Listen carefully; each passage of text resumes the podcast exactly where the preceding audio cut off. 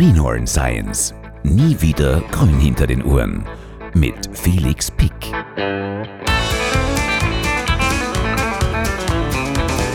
Heute bei Greenhorn Science, wie Chamäleons ihre Farbe wechseln, warum sie oft grün aussehen, obwohl sie überhaupt keinen grünen Farbstoff besitzen und wie unser heutiger Gast auf Madagaskar neue Chamäleonarten entdeckte.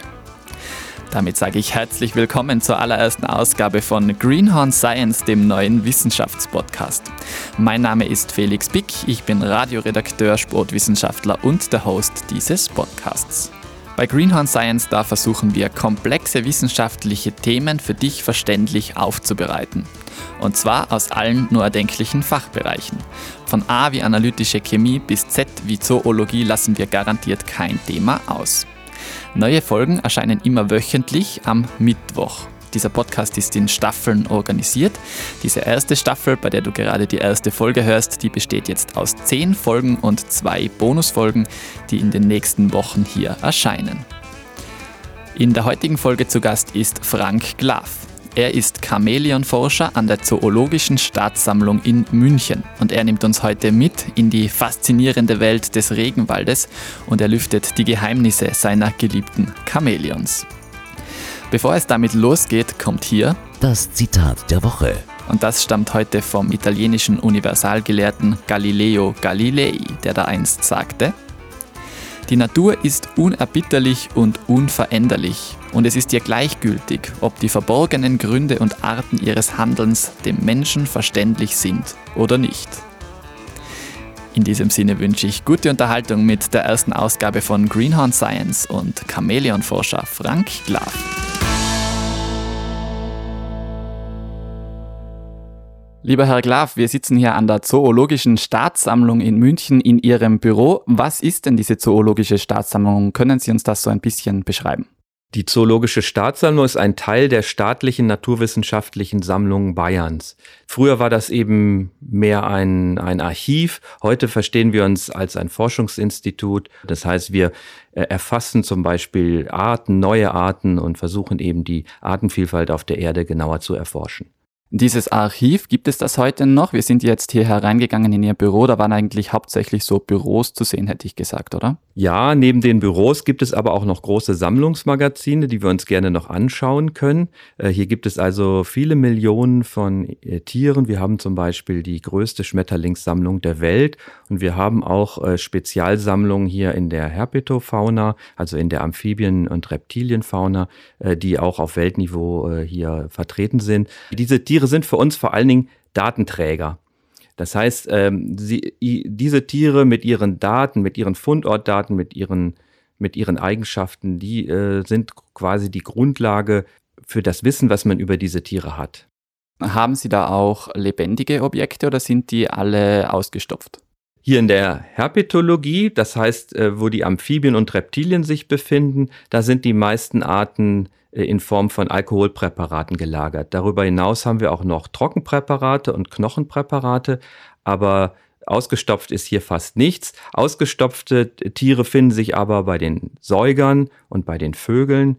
Und dann gibt es auch noch, ähm, bei den Insekten werden die Tiere hauptsächlich in Form von Insektenkästen aufgespießt, quasi aufbewahrt. Und das heißt, jede Tiergruppe hat sozusagen ihre eigene Art, wie man sie in solchen Museen aufbewahrt. Das hat auch mit Tradition zu tun, aber auch mit ganz praktischen Dingen. Sie haben ja schon ein Stichwort gegeben, die Herpetologie, für die Sie ja hier auch zuständig sind. Jetzt hat das irgendwas mit Reptilien zu tun, haben Sie gesagt. Was genau kann man sich darunter vorstellen? Ja, die Herpetologie ist die Lehre von den äh, Kriechtieren und da, darunter wurden früher die Amphibien, also die Frösche, Kröten, Molche, Salamander und die Reptilien, also Echsen, Schlangen, Schildkröten, Krokodile zusammengefasst. Und ähm, Herpeton heißt sowas wie äh, Kriechen und daraus leitet sich zum Beispiel auch das Herpesvirus ab, was ja auch an der Lippe entlang kriecht. Was sind denn jetzt in dieser Herpetologie so Ihre Aufgabenbereiche? Was machen Sie da? Ja, zum einen verwaltet man als Kurator die Sammlung. Diese, diese Tiere, die hier gelagert werden, schon seit über 200 Jahren, die sind natürlich auch Forschungsgegenstände. Das heißt, die werden auch ausgeliehen. Das heißt, es kommen Wissenschaftler hierher, schauen sich die an, vermessen die, Ähm, dann muss die Sammlung natürlich erhalten werden. Heutzutage ist Digitalisierung auch eine, eine wichtige Aufgabe, die vor allem von meinem Kollegen übernommen wird und so weiter und so fort. Dann natürlich Kommunikation mit der Öffentlichkeit. Es werden immer mal wieder Tiere beschlagnahmt, weil irgendwelche Leute am Zoll irgendwas äh, illegal mitgenommen haben. Es werden irgendwie die Feuerwehr äh, ruft an und hat eine Schlange gefunden. Ähm, es gibt also eine ganze Reihe von Aufgabenfeldern, für die wir hier zuständig sind. Aber im Grunde mein Schwerpunkt ist sozusagen die Erforschung der Amphibien und Reptilien von Madagaskar.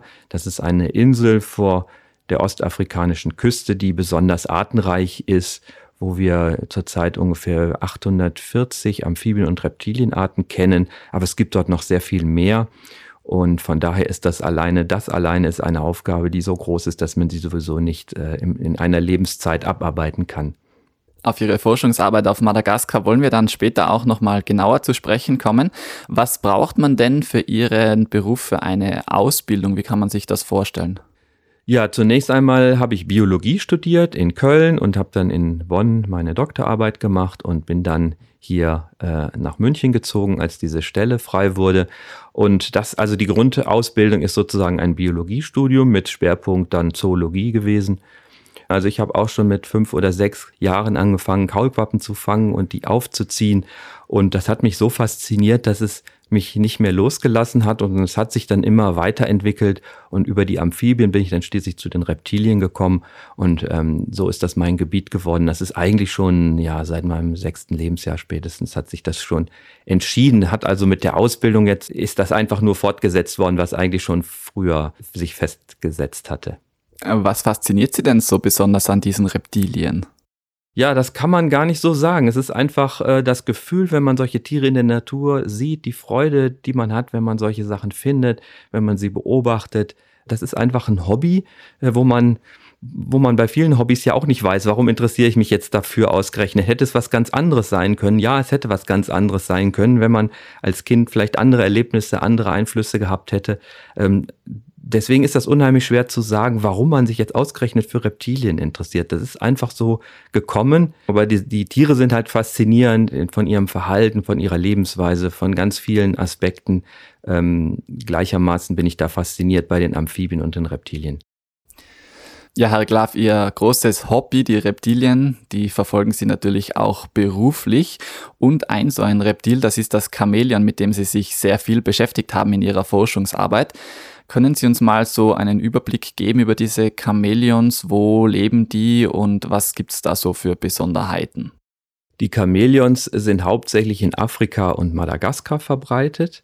Ähm, einige Arten allerdings gehen auch in, nach, nach Asien hinein und äh, historisch gesehen oder sagen wir mal in Form von Fossilien, also vor einigen Millionen Jahren, gab es Chamäleons sogar in Deutschland. Also sind auch mehrere Chamäleons hier aus Bayern beschrieben worden, die man allerdings nur in ganz kleinen äh, fossilen Fragmenten sozusagen gefunden hat. Vor allen Dingen sind das Kieferknochen, die man da findet, die aber eindeutig zeigen, dass Chamäleons früher auch hier gelebt haben. Ja, Chamäleons, da gibt es etwa äh, mehr als 200 Arten aktuell lebende Arten, von denen fast die Hälfte auf Madagaskar verbreitet ist. Es gibt auch noch eine Reihe von unbeschriebenen Arten, die sozusagen zwar schon entdeckt worden sind, aber noch keinen wissenschaftlichen Namen haben, die derzeit in der Beschreibung sind. Und Chamäleons gehören in die Verwandtschaft der Echsen. Die nächsten Verwandten, das sind die Leguane und noch näher verwandt sind eigentlich die Agamen.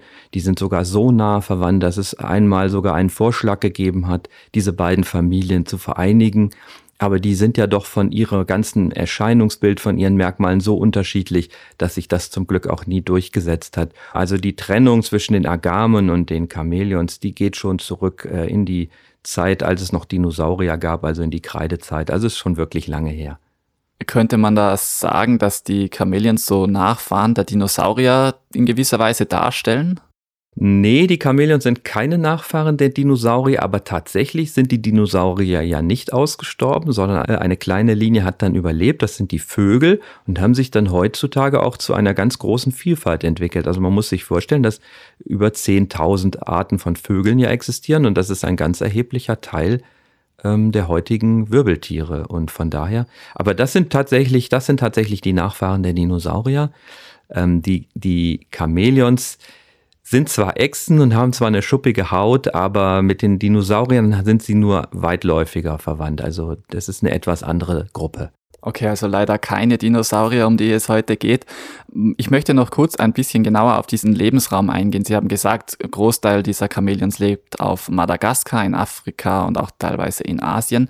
Aber wie sieht jetzt dieser Lebensraum aus? Wenn ich mir das so jetzt mal einfach vorstelle, wie ich es bei mir im Kopf habe, dann wäre das wahrscheinlich so tiefer Dschungel, alles grün, viele tropische Bäume und so weiter.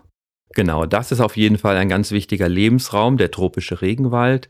Es gibt viele tropische Regenwälder im Tiefland. Da gibt es sehr viele Chamäleon. Allerdings gehen die Chamäleons auch sehr, sehr hoch in die Berge hinein. Da gibt es dann erstmal so einen, so, einen, so einen niederen Montanenwald. Dann kommt oft so eine heideartige Zone. Und äh, das ist dann schon teilweise über 3000 Meter und höher. Und äh, dort können also nur noch wenige Reptilien überleben normalerweise. Und aus irgendwelchen Gründen schaffen es ausgerechnet die Chamäleons, sehr, sehr hochgelegene Lebensräume, die eigentlich sehr kalt und unwirtlich sind, schon trotzdem zu besiedeln. Es gibt allerdings auch Chamäleons nicht nur in den Regenwäldern und auf den Bergen, sondern auch in Trockengebieten. In Afrika gibt es natürlich große, großflächige Savannen. Auch dort gibt es Chamäleons und es gibt sogar Chamäleons, die Wüsten äh, bewohnen. Das Namakwa-Chamäleon ist da ganz berühmt aus äh, Süd Westafrika.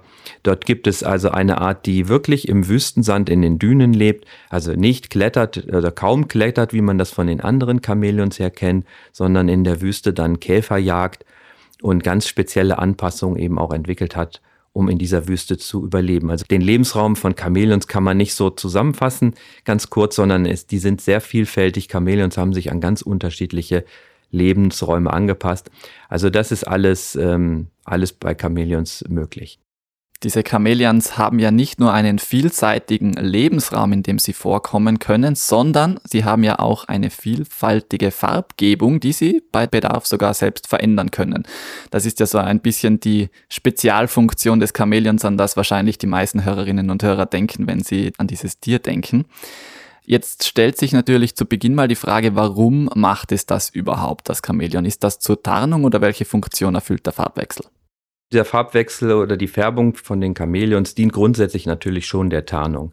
Aber wenn die ihre Farben wechseln, dann hat das oft damit zu tun, dass sie Gefühle damit ausdrücken. Zum Beispiel, wenn sie sehr gestresst sind, können sie sich extrem schwarz ärgern. Also wir hatten zum Beispiel einmal einen Chamäleon, wollten wir fotografieren in einem so einem Garten.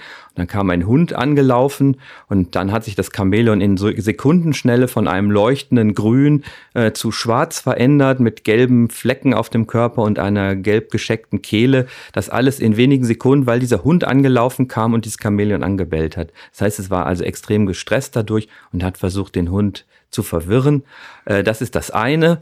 Und dann gibt es natürlich noch andere Funktionen. Zum Beispiel, äh, wenn ein Chamäleon schwarz ist, dann nimmt es auch besser Wärme auf. Zum Beispiel das Wüstenchamäleon, das hat dann oft eine dunkle Färbung ganz früh am Morgen, um die Sonne aufzunehmen, um sich schnell aufzuwärmen. Das ist eben auch eine andere Funktion. Und dann gibt es die Funktion natürlich der sozialen Kommunikation. Am schönsten, am verrücktesten sehen die Chamäleons eigentlich dann aus, wenn Männchen und Weibchen aufeinandertreffen oder wenn zwei Männchen aufeinandertreffen und, und um miteinander kämpfen wollen, dann leuchten die richtig auf, dann äh, bringen die teilweise Farben hervor, die man sonst also kaum zu sehen bekommt. Also die meisten Chamäleons, wenn man sie in der Natur sind, sieht, sehen eigentlich grünlich aus oder braun aus. Und diese bunten Chamäleons, die man so kennt von Fotos, das sind meistens irgendwie gestresste Tiere, also die eben zum Beispiel ähm, auf Artgenossen treffen. Und das ist sozusagen eine Art äh, Farbensprache, deren Worte oder deren Bedeutung in vielen Fällen auch noch gar nicht verstanden ist. Also viele Muster, die kann man zwar beobachten, wie sie sich verändern unter bestimmten Bedingungen, aber was sie genau bedeuten, das ist noch unklar. Und möglicherweise, da die Chamäleons ja auch eine etwas andere Farbwahrnehmung haben als wir Menschen, ähm, gibt es dort auch noch Muster im ultravioletten Bereich, die wir gar nicht wahrnehmen. Und äh, vor einigen Jahren hat ein ehemaliger Doktorand hier, der David Prötzel, herausgefunden, dass die Chamäleons auch fluoreszieren können. Das heißt, äh, wenn man sie mit UV-Licht beleuchtet, dann gibt es gerade im Kopfbereich, das waren schon so Muster, die man schon immer kannte, so Tuberkelmuster, die auch teilweise artspezifisch sind, die äh, fangen dann an, wenn man sie mit UV-Licht, mit einer UV-Lampe beleuchtet, blaues Licht abzustrahlen. Mittlerweile hat man viele weitere Beispiele gefunden von Reptilien, die so fluoreszieren. Man weiß bis heute noch nicht genau die genaue Funktion, aber dass es sich dabei um Zufall handelt, das glaube ich persönlich nicht. Denn ähm, wenn man sich das, diese fluoreszierenden Stellen genauer anschaut, dann stellt man fest, dass sozusagen die Haut über diesen Tuberkeln praktisch ganz reduziert ist. Diese schwarzen Pigmente, die sind alle weg. Die Haut ist ganz dünn und bildet quasi nur eine ganz dünne Hülle über dem Knochen drüber. Und Knochen ist bekannt dafür, dass er fluoresziert. Das heißt, wenn man Knochen mit UV-Licht bestrahlt, dann leuchtet er.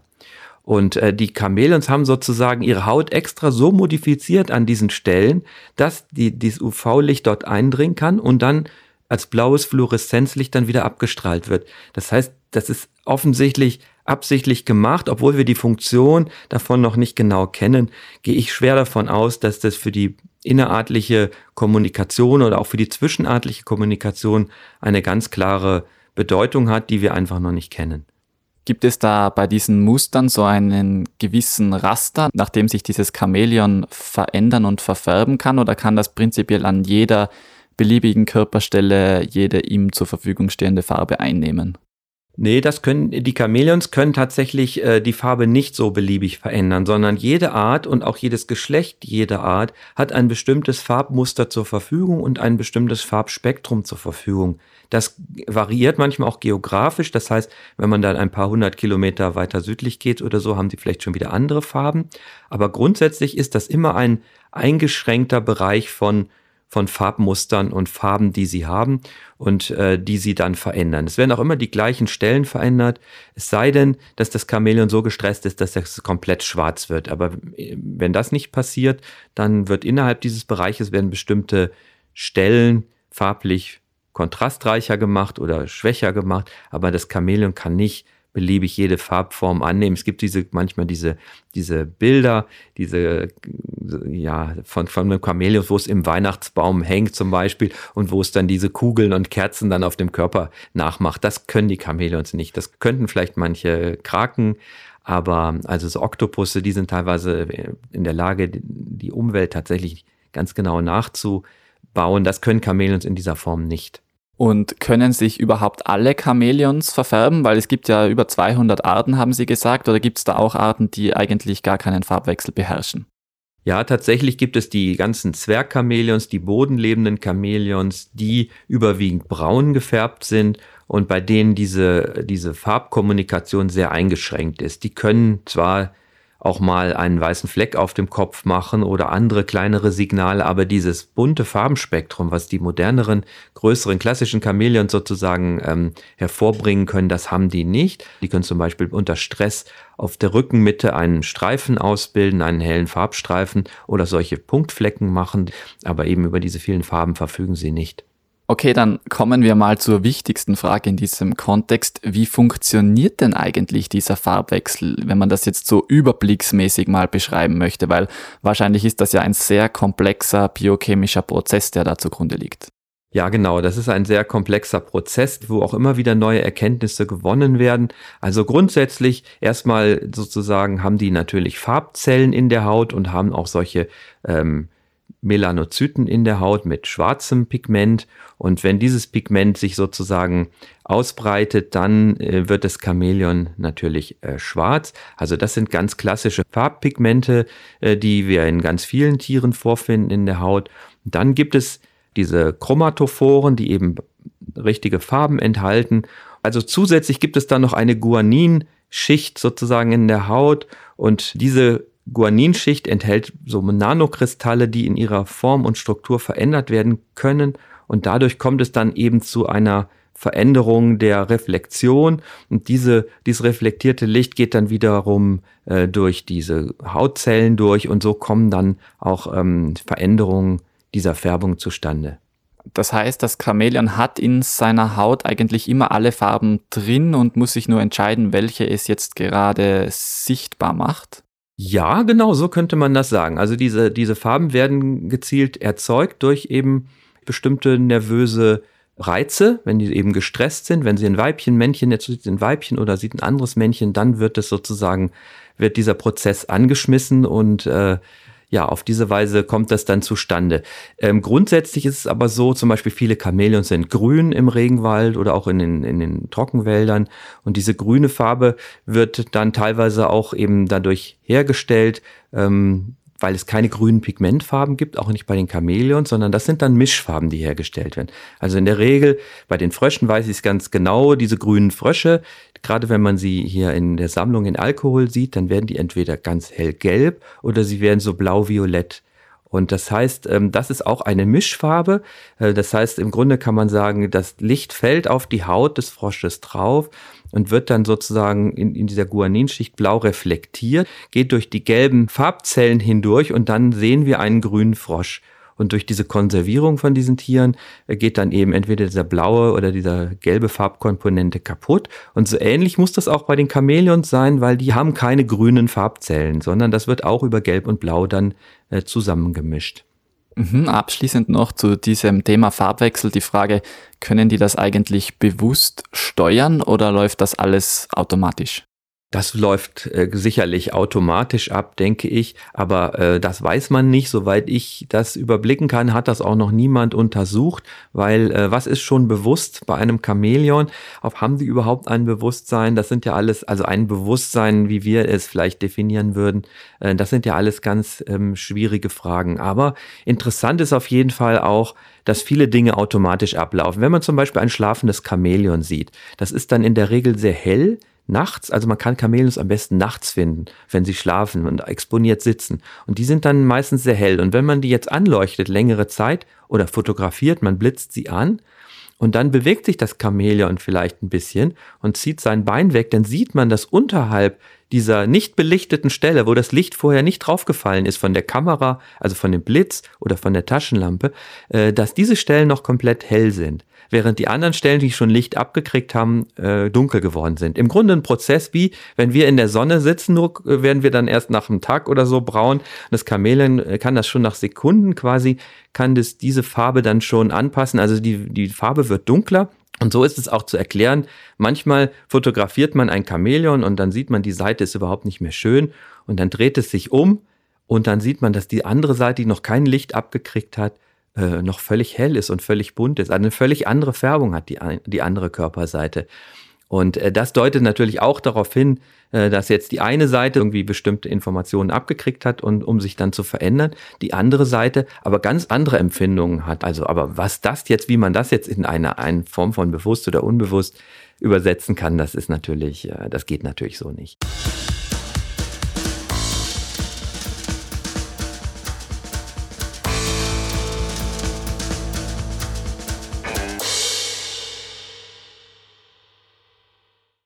Ja, diese bunten Chamäleons, die müssen natürlich auch etwas fressen. Herr Glaf, was fressen denn Chamäleons eigentlich überhaupt? Chamäleons sind wie die meisten Echsen Raubtiere, die sich von Insekten und anderen Tieren ernähren. Also alles, was kleiner ist, was sie so äh, erbeuten können, das fressen sie, aber in der Regel fressen sie hauptsächlich Insekten.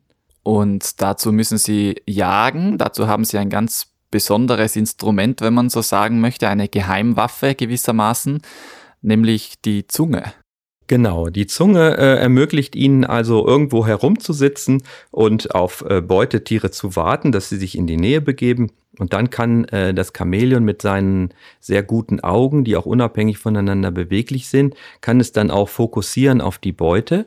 Und dann ähm, sieht man, dass der Mund langsam so ein bisschen aufgeht und dann gibt es so eine Verzögerung, man, man hat das Gefühl, da passiert irgendwas und tatsächlich passiert da was. Da wird also die Energie für den Zungenschuss sozusagen in dem elastischen Gewebe hm, aufgespannt wie in einem Gummi.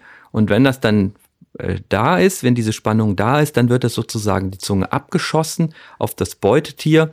Diese Zunge kann also durchaus bis zu zweimal so lang sein wie der Körper.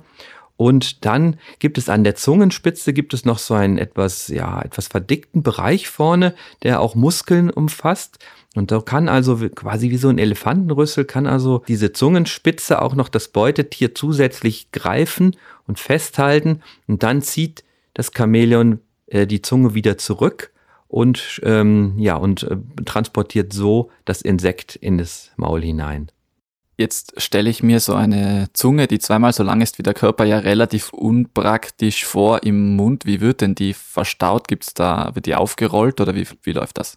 Ja, die wird in erster Linie auf dem Zungenbein quasi aufgespannt und kann auf diese Weise auch wieder äh, deutlich verkürzt werden oder wird natürlich verkürzt, weil tatsächlich so eine lange Zunge im Mund ist eigentlich extrem unpraktisch und die muss halt dann wieder ordentlich aufgeräumt werden, damit sie eben im Maul nicht stört und auch dann der Schluckprozess und das alles auch nicht gestört wird. Das muss natürlich passieren.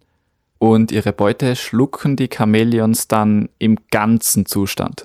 Die meisten Echsen tatsächlich äh, fressen ihre Beute komplett äh, so und kauen relativ wenig, aber die, äh, die Chamäleons kauen schon auch öfters. Gerade wenn sie größere Beutetiere haben, dann kauen sie da schon drauf rum.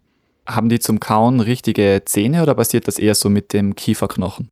Nee, die Chamäleons haben äh, schon eine ganz typische Zahnreihen in ihre, auf ihrem Kiefer, äh, die auch eben wichtig sind, um, um zum Beispiel die Verwandtschaft zu den Agamen herzustellen oder zu begründen. Ja, im Gegensatz zu den Leguanen, die eben schon wieder eine etwas andere Bezahlung haben. Solche Zahnfragmente oder Kieferfragmente mit Zähnen, die sind eben, wenn man die findet, als Fossil kann man dann tatsächlich ähm, auch solche kleinen Fragmente als Chamäleons identifizieren, weil diese zahntragenden Kieferstücke eben so charakteristisch sind, dass man sie nicht mit anderen Reptilien verwechseln kann. Eine Frage noch zur Jagd des Chamäleons. Ist das Chamäleon eigentlich so den ganzen Tag beim Jagen und frisst ständig Insekten? Oder ist das eher so Frühstück, Mittagessen, Abendessen? Wie stelle ich mir das vor? Ja, die Chamäleons laufen ja nicht so gezielt herum äh, tagsüber, um Beute zu machen, sondern eine, ihre Strategie ist es im Grunde getarnt, irgendwo herumzusitzen und auf Beute zu warten. Das heißt, äh, die sind auch sehr stark davon abhängig, dass Beute angeflogen kommt, die sie dann abschießen können. Das heißt, sie können sich wahrscheinlich in den meisten Fällen nicht leisten, ähm, hier morgens, mittags und abends eine Mahlzeit einzunehmen, sondern sie müssen eigentlich immer, immer bereit sein und das nehmen, was da sich gerade anbietet, ähm, weil die Chancen sind nicht immer so groß, dass man dann auch äh, permanent genug Futter zur Verfügung hat. Tatsächlich wird die Lebensdauer von einigen Chamäleons in den Trockengebieten wahrscheinlich sogar auch dadurch begrenzt, dass die schlicht äh, verhungern irgendwann oder auch äh, verdursten. Also es gibt ja gerade im westlichen Madagaskar gibt es eine Chamäleonart, die im Durchschnitt nur vier bis fünf Monate in den Trockengebieten alt wird. Das heißt, die die schlüpfenden Jungtiere wachsen ganz, ganz schnell heran, fressen unglaublich viel, fressen wirklich den ganzen Tag in ungeheurer äh, Menge, wachsen sehr, sehr schnell. Und dann sind sie schon nach wenigen Monaten, nach zwei Monaten oder so erwachsen, ähm, paaren sich, kämpfen, legen Eier. Und dann, wenn die Trockenzeit kommt, dann sind die schon praktisch so verbraucht, dass die einfach vom Ast fallen und sterben, eben aus kompletter Erschöpfung, aber auch, weil sie Nahrungsmangel haben und Flüssigkeitsmangel. Wenn man solche Chamäleons dann in ein Terrarium setzt und gut versorgt, dann können die durchaus älter werden. Also die, das ist kein programmierter Tod, der so schnell erfolgt, sondern die sind dann so erschöpft, dass die tatsächlich äh, sterben. Und wenn man die dann ordentlich füttert und tränkt, dann können die durchaus ein paar Monate noch länger leben. Sie haben mir jetzt das Stichwort gegeben vom Ast fallen und sterben. Es gibt, das habe ich gelesen, auch Chamäleons, die können vom Ast fallen, ohne zu sterben. Ja, die können auch vom Ast fallen, ohne zu sterben. Sie haben ja vier Füße, Hände und Füße sozusagen wie wir auch. Nur sind dort immer jeweils zwei und drei Finger miteinander verwachsen, sodass diese Füße mehr als so zangenartige Greifwerkzeuge fungieren können. Und ähm, der Schwanz zusätzlich ist auch greiffähig. Das heißt, die können auch am Schwanz alleine hängen und zum frei an einem Ast herunterhängen. Und außerdem sind die meisten Chamäleons sehr klein und auch relativ leicht. Und wenn ein kleines Chamäleon von einem Baum fällt, von 10 Meter Höhe zum Beispiel, dann wird es unten völlig unbeschädigt ankommen, weil es so leicht ist, dass es diesen Aufprall ohne Probleme äh, übersteht. Wenn es jetzt ein sehr, sehr großes Chamäleon wäre, dann hätte es vielleicht schon größere Probleme damit, aber diese kleinen Chamäleons, ähm, die sind da unempfindlich. Eben wie auch Insekten, die von den Bäumen fallen. Leichte Lebewesen haben ja einen hohen Luftwiderstand und fallen dann also entsprechend gebremst, kommen die unten dann auf dem Boden an und das ist dann in der Regel kein Problem.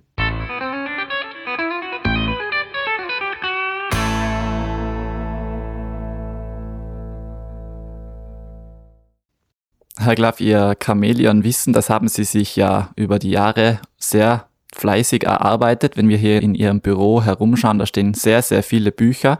Ich nehme an, das eine oder andere, zumindest Kapitel davon haben Sie auch selbst verfasst. Sie haben ja sehr viel publiziert über Chamäleons. Wie kann man sich denn so Ihre Forschungsarbeit eigentlich vorstellen? Ja, die Chamäleonforschung von uns findet hauptsächlich natürlich in Madagaskar statt. Und da äh, sind wir also regelmäßig unterwegs und besonders in abgelegenen Gebieten, die bisher noch sehr unerforscht sind und wo man eigentlich nicht weiß, welche Amphibien- und Reptilienarten dort genau vorkommen. Äh, da gehen wir dann hin und versuchen das eben, diese Daten zu sammeln, also aufzuklären, wo die vorkommen und wie die verbreitet sind und äh, bei dieser Art von Forschung äh, werden auch Tiere noch gesammelt. Das heißt, sie werden tatsächlich dann auch eingeschläfert, äh, einige wenige Exemplare, und die werden dann auch äh, für die wissenschaftliche Erforschung benötigt. Manchmal sind diese Chamäleons nämlich neue Arten und äh, um eine neue Art zu beschreiben, braucht man ein Belegexemplar, einen sogenannten Holotypus, der sozusagen als Referenz oder als Beweis auch dafür gilt, dass diese Art tatsächlich existiert. Und natürlich werden von solchen Individuen werden dann auch noch Gewebeproben genommen für genetische Untersuchungen und man macht vorher natürlich auch noch Fotos und so weiter. Also man versucht aus jedem Tier so viel wie möglich an Informationen herauszuholen, dass man also möglichst viel über die Art herausfindet. Und solche Arbeiten sind sozusagen die Grundlage für das Wissen, was man über die Chamäleons hat. Also vor allen Dingen auch über die Frage, wie gefährdet sind diese Arten eigentlich? Also kommen die nur in einem ganz kleinen Gebiet vor oder sind die weit verbreitet? Und ähm, deswegen sind wir auch natürlich im Artenschutz aktiv, äh, wo es eben auch darum geht, ähm, die, die Gefährdungseinschätzung der einzelnen Arten vorzunehmen. Denn ähm, natürlich kann man in einem armen Land wie Madagaskar nicht alles schützen, was es an Natur gibt, sondern muss natürlich auch die Interessen der Menschen berücksichtigen. Und deswegen muss man auch Prioritäten setzen, welche Gebiete man schützen will und welche man, Gebiete man sozusagen der menschlichen Nutzung überlassen will. Und äh, je mehr man über die Tiere weiß, die dort in diesen Gebieten vorkommen, desto äh, besser kann man natürlich auch Entscheidungen treffen, welche Gebiete wichtiger sind als andere. Ja, auf jeden Fall eine wichtige Aufgabe also für den Artenschutz, der Sie da hier nachgehen. Wenn ich jetzt, äh, so wie Sie das schon gemacht haben, eine neue Chamäleonart entdecken möchte, welchen Tipp können Sie mir geben? Ja, ich glaube, die größte Chance, neue Arten zu finden, sind äh, in den ganz abgelegenen Gebieten, wo man also sehr, sehr schwierig hinkommt, wo es keine Straßen gibt, wo man tagelang, vielleicht auch wochenlang marschieren muss, um in irgendwelche Gebiete zu kommen. Dort war wahrscheinlich noch niemand oder ist die Wahrscheinlichkeit sehr groß, dass da, wenn jemand dort war, noch nicht sehr intensiv geguckt hat, sondern nur sehr oberflächlich. Und Chamäleons sind ja auch durchaus in der Lage, sich manchmal zu verstecken. Also ähm, die sitzen oft sehr hoch in den Bäumen und es kann passieren, dass man also tagelang in einem Wald herumläuft und äh, die Chamäleons überhaupt nicht zu Gesicht bekommt. Also ich erinnere mich an ein Chamäleon aus Montagne d'Ambre im Norden von Madagaskar, ein Regenwaldgebiet. Da waren schon ganz, ganz viele Forscher gewesen und trotzdem war dann eine Chamäleonart, eine recht auffällig schöne Chamäleonart, noch komplett übersehen worden, weil die eben so hoch in den Bäumen sitzen. Wenn man aber gerade zur richtigen Zeit an der richtigen Stelle ist und die Weibchen sozusagen runterkommen zur Eiablage, dann sind sie natürlich auch so auf Augenhöhe sichtbar. Und so konnten wir sie also dann erstmal entdecken. Das waren dann allerdings nur die Weibchen und es hat dann nochmal zwei oder drei weitere Expeditionen gebraucht, bis er denn die ersten Männchen tatsächlich auch hatten, so dass man die Art dann auch äh, als neue Art beschreiben konnte, weil äh, die Weibchen und die Männchen sehen ja oft so verschieden aus, dass man sie jetzt nicht unbedingt direkt einer Art zuordnen kann. Und es ist eben für den Vergleich mit verwandten Arten dann auch entsprechend wichtig, ähm, beide Geschlechter zu haben, weil wenn man jetzt den Vergleich mit einer anderen Art vornehmen will und der Holotypus ist dann aber ein Männchen äh, und, und nicht ein Weibchen, dann ähm, ja, dann braucht man eben beide Geschlechter. Aus all den Jahren, die Sie da auf Madagaskar an diesen Chamäleons geforscht haben, was würden Sie denn sagen, was sind das so vielleicht ein, zwei Kernaspekte, wichtige Erkenntnisse, die Sie da gewonnen haben? Zum einen haben wir gesehen, dass die Artenvielfalt äh, in Madagaskar noch keineswegs erforscht ist. Also obwohl Chamäleons ja sehr charismatische Tiere sind, die auch schon sehr intensiv bearbeitet worden waren, schon von einem französischen Forscher in den 70er Jahren, der auch auf sehr viel Material zurückgreifen konnte, was auf Expeditionen, auf großen Expeditionen gesammelt worden war. Und dennoch hat sich herausgestellt, dass es noch sehr, sehr viele weitere Chamäleonarten gibt, die bis dato noch unentdeckt geblieben sind.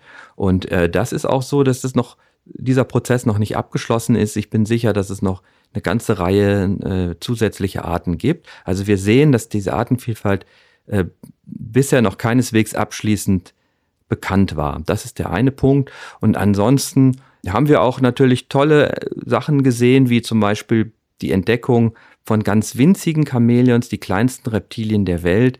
Das letzte davon, Brochesia nana, haben wir erst ähm, letztes Jahr beschrieben, anhand von einem Männchen und einem Weibchen. Das Männchen hat eine Körperlänge von nur 13,5 Millimetern, hat aber schon sehr große Genitalien, so dass wir davon ausgehen, dass das Tier also auch erwachsen ist. Und das ist mit 13,5 Millimeter Körperlänge sozusagen das kleinste bisher bekannte erwachsene Männchen von einem Reptil, was bisher weltweit gefunden worden ist. Und das zeigt, wie klein also so dieser Körperbauplan von Reptilien äh, miniaturisiert werden kann und trotzdem noch funktioniert. Also das finde ich immer wieder erstaunlich. Im Grunde sind, ist ein Reptil nicht so viel anders gebaut als ein Säugetier. Und wenn man sich vorstellt, dass in so einem kleinen Beinchen nicht nur Haut, Knochen, Muskeln, Sehnen, Blutgefäße, das alles ist da drin, ganz genau wie bei uns auch, nur extrem miniaturisiert. Und da sieht man teilweise eben, an welche Grenzen diese Miniaturisierung dann geht. Zum Beispiel fällt auf, dass diese winzigen Tiere besonders große Augen haben, äh, die anscheinend nicht weiter verkleinert werden können, ohne dass sie ihre Funktion verlieren würden. Also das sind so Aspekte, die halt äh, besonders an diesen Chamäleons gut untersucht werden können, weil es eben die kleinsten Reptilien sind, äh, die man weltweit finden kann. Eine so faszinierende Welt, wo sich natürlich auch noch für die Zukunft die eine oder andere Frage ergibt. Was sind denn so anstehende Forschungsfragen, die Sie gern klären möchten? Ähm, wir wissen noch sehr wenig über die ganze Ökologie der Chamäleons, über ihre Lebensweise, über ihre Kommunikation mit den Farben. Also wir sind sozusagen erst noch am Anfang in der Forschung, indem wir sozusagen erstmal erfassen, was es überhaupt gibt und der nächste Schritt wird dann der sein, äh, diese ganzen Besonderheiten der Chamäleons auch besser zu verstehen. Also wie sie leben, wo, was sie genau machen, überwintern sie oder graben sie sich ein oder sterben sie einfach alle nach kurzer Zeit? Äh, wie sind die ganzen Interaktionen mit den, mit den anderen Tieren? Ähm, was sind ihre Feinde hauptsächlich? Wie schützen sie sich davor? Es gibt eine ganz, ganz große Anzahl von offenen Fragestellungen, die noch völlig unbearbeitet sind.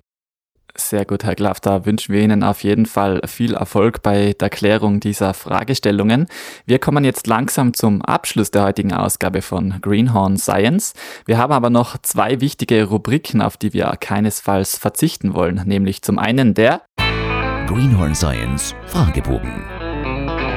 Garantiert doppelblind und placebo kontrolliert. Herr Glaff, die erste Frage im Greenhorn Science Fragebogen lautet, das Schöne und das Biest, was gefällt Ihnen ganz besonders an Ihrer Arbeit und was können Sie überhaupt nicht ausstehen? Ja, besonders toll ist natürlich dieses Entdeckergefühl, wenn man irgendwo im Gelände ist und irgendwas entdeckt und man weiß, man hat jetzt hier etwas vor sich, was noch niemand sonst auf der Welt oder zumindest noch kein Wissenschaftler vorher gesehen hat oder erkannt hat. Und das sind natürlich ganz besondere Momente, die äh, tolle Emotionen auch äh, hinterlassen. Das ist einfach ein tolles Gefühl die, das Übelste, was es halt so gibt oder wo es gar, was gar keine große Freude macht, ist die ganze Bürokratie, die heute nötig ist, um irgendwelche Forschung zu betreiben. Man braucht also unzählige Genehmigungen für alles. Also wir brauchen natürlich erstmal eine generelle Forschungsgenehmigung, dann brauchen wir eine Sammelgenehmigung, dann brauchen wir eine Exportgenehmigung, dann brauchen wir Importgenehmigung, dann brauchen wir auch noch Transportgenehmigung innerhalb des Landes und das alles und dann brauchen wir auch noch von den einzelnen ähm, Dorfchefs zum Teil auch noch irgendwelche äh, Genehmigungen. Das ist halt mittlerweile so aufwendig und man verliert dabei so viel Zeit, dass also das ja, das zerrt schon manchmal sehr an den Nerven. Und äh, diese, diese Bürokratie, die absolut notwendig ist, in gewisser Weise die auch gut und richtig ist, äh, wenn die so exzessiv sich ausdehnt, dann kann sie schon aus meiner Sicht sehr, sehr, sehr nervig sein und auch die Arbeit sehr, sehr behindern. Also viele von diese Ressourcen, die wir zur Verfügung haben, generell für solche Forschung, sind ja sehr begrenzt. Und dass da so viel Ressourcen quasi benötigt werden, um äh, diese ganzen Papiere zu bekommen, das ist schon sehr mühsam.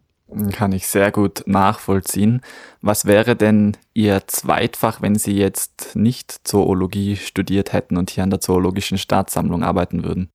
Ach, ich hätte mich auch für andere Dinge interessiert, für, für Psychologie hätte mich auch sicher interessiert, aber auch zum Beispiel innerhalb der Biologie hätte ich mich auch ganz gerne mit Insekten beschäftigt. Also es ist nicht so, dass ich jetzt nur mich für Amphibien und Reptilien interessiere, sondern eigentlich ein breites äh, naturwissenschaftliches Interesse hätte. Ich hätte auch Paläontologie ganz toll gefunden, Dinosaurier suchen, das war auch immer mal ein Traum, zum Dinosaurier ausgraben. Solche Dinge, also ich glaube, an Langeweile äh, würde ich vielleicht, ähm, vielleicht nicht so schnell sterben. Was wäre denn so Ihr absolutes Lieblingstier, wenn Sie sich hier in der Zoologischen Staatssammlung eins aussuchen müssten? Also ein Tier, was mich auch schon seit der frühen Kindheit fasziniert, ist die Wabenkröte, die in Südamerika im Amazonasgebiet vorkommt. Das ist eine relativ hässliche, große Art, die unter Wasser lebt und während der Paarung äh, landen dann die Eier auf dem Rücken des Weibchens und dieser Rücken ist in der Zeit schon vorher aufgequollen zu so einer, ja, so einer weichen Masse. Und dort dringen die Eier ein, tauchen ab und werden von der Haut dann überwuchert. Und dann bilden sich im Laufe der Entwicklung auf dem Rücken dann so Waben aus, die so ein bisschen an Bienenwaben erinnern. Und in diesen Löchern entwickeln sich dann die Kaulquappen. Und irgendwann, wenn die Entwicklung dann abgeschlossen ist von den Jungfröschen, dann öffnen sich diese Löcher und diese kleinen Jungkröten kommen aus dem Rücken herausgeschwommen. Äh, das ist schon eine wirklich bizarre Art der Fortpflanzung, die ich immer schon total irre fand und die mich auch immer wieder aufs Neue begeistert. Bevor wir zu unserer abschließenden Rubrik kommen, möchte ich noch eine Frage stellen im Rahmen des Fragebogens. Was gibt es denn für eine Person, mit der Sie gerne mal essen gehen würden? Ganz egal, ob aus der Chamäleon-Forschung oder auch außerhalb. Ja, ich würde mich sehr gerne mal mit dem Präsidenten von Madagaskar unterhalten und mit ihm diskutieren, was man nicht alles noch tun könnte, um den Naturschutz in Madagaskar zu verbessern. Es ist schon sehr viel passiert in letzter Zeit. Dieses sehr arme Land hat sehr viele neue Naturschutzgebiete ausgewiesen, aber man kann dort sicherlich noch sehr viel äh, mehr erreichen und man muss auch mehr erreichen, damit diese Arten nicht äh, früher oder später aussterben. Sehr gut. Was früher oder später enden muss, ist diese Podcast-Folge und das tut sie jetzt gleich. Wir haben nur noch das Greenhorn Science Fazit in 22 Sekunden. Das funktioniert ganz einfach. Wir starten gleich die Stoppuhr, dann haben Sie 22 Sekunden Zeit, noch einmal die wichtigsten Punkte zusammenzufassen, die wir heute in dieser Podcast-Folge besprochen haben. Eine kleine Challenge für alle Wissenschaftlerinnen und Wissenschaftler, die hier bei Greenhorn Science zu Gast sind, aber ich bin ganz optimistisch, dass Sie das wunderbar meistern werden. Sind Sie bereit? Alles klar. Chamäleons sind einfach faszinierende Reptilien, die eine Fülle von besonderen Eigenschaften haben. Sie haben ähm, unabhängig voneinander bewegliche Augen, äh, zusammengewachsene Finger und Zehen, mit denen sie sozusagen Greiffüße bilden. Sie haben eine tolle Farbkommunikation. Die Chamäleons haben eine sehr schnelle Zunge, mit der sie sehr gezielt äh, und effizient Beutetiere abschießen können. Und da ist die Zeit leider schon vorbei, aber ich würde sagen, das war eine gelungene Zusammenfassung unserer heutigen Ausgabe von Greenhorn Science. Und wir sagen herzlichen Dank, Herr Glaff von der Zoologischen Stadtsammlung hier in München, dass Sie mich heute in Ihr Büro eingeladen haben und mit mir über dieses Thema gesprochen haben. Sehr gerne, vielen Dank, es hat viel Spaß gemacht. Das war die allererste Ausgabe von Greenhorn Science. Ich hoffe, sie hat dir gefallen. Nach meinem Gespräch mit Frank Glaff hat er mir übrigens noch das Archiv gezeigt, über das wir vorhin gesprochen haben. Dort sind rund 100.000 Amphibien, Reptilien, Insekten und so konserviert. Du kannst es dir vorstellen wie einen Raum mit einem großen Regalsystem und in diesen Regalen stehen unzählige Gläser, die sehen ein bisschen aus wie Marmeladengläser und darin schwimmt jeweils in Alkohol eingelegt ein Exemplar einer Art. Und der Raum ist dann natürlich noch entsprechend klimatisiert, damit diese Präparate möglichst lange halten. Immerhin, die ältesten davon sind rund 200 Jahre alt. So, jetzt an dieser Stelle muss ich mal einen Dank loswerden und zwar danke Nadine. Danke für dieses wunderbare Podcast-Logo, das du gestaltet hast. Das kleine Chamäleon mit der Lupe, das heißt übrigens Hubert und wird uns als Maskottchen durch den gesamten Podcast begleiten. Mehr von Greenhorn Science findest du auf unserer Podcast-Homepage www.wissenschaftspodcast.at. Feedback sendest du bitte per E-Mail an greenhorn.wissenschaftspodcast.at. Wenn dir diese Folge gefallen hat, dann gib doch bitte 5 Sterne. Das hilft uns dann von den Suchmaschinen besser gerankt und somit auch leichter gefunden zu werden von anderen Interessierten. Teile diese Folge, erzähl deinen Freundinnen und Kolleginnen davon und folge uns auch gern auf Instagram. At Greenhorn Science. Alle Links und Infos findest du natürlich auch in den Show Notes. Für heute sage ich danke fürs Zuhören und bis zum nächsten Mal. Das war Greenhorn Science. Nie wieder grün hinter den Ohren. Ein Podcast von Felix Pick.